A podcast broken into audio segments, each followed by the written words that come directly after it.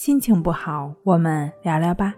关系五分钟等于放松一整天。大家好，我是重塑心灵心理康复中心的刘老师。今天要分享的作品是：是对还是错？森田疗法告诉你，只有事实。自从人类有了语言之后，就有了理论评价。把事实表达成语言，成为理论评价。但是，任何语言评价和事实一定都会有出入，只是出入多少的区别。一个人看问题，不应该看语言表达，而应该用心意会看事实。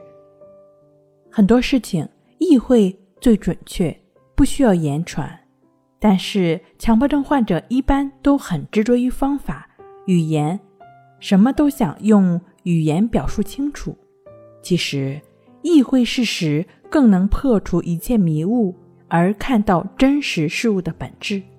强迫症患者经常会问：“这样做对吗？那样做错了吗？”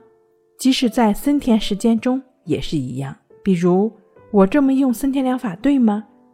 其实没有对错，只有事实。看着事实，怎样自然就怎样。怎样不强迫痛苦就怎样。当然了，这里描述的森田疗法的“怎样自然就怎样”中的“自然”也比较模糊。自然呢，它就是顺其自然的意思。就比如说天气转凉了，我们需要穿棉衣，这就是遵从自然的法则去行事。这样一种自然的法则。在强迫症患者日常的生活中，应该如何运用呢？就是说，如何将顺其自然的这种思想演变成实操性的一种练习内容，时时刻刻的帮助强迫症患者顺其自然，回到当下呢？重塑心灵心理康复中心的李洪福老师就将森田疗法的这种理论演变成实操性的练习方法——意志法，也就是亦是如此的练习。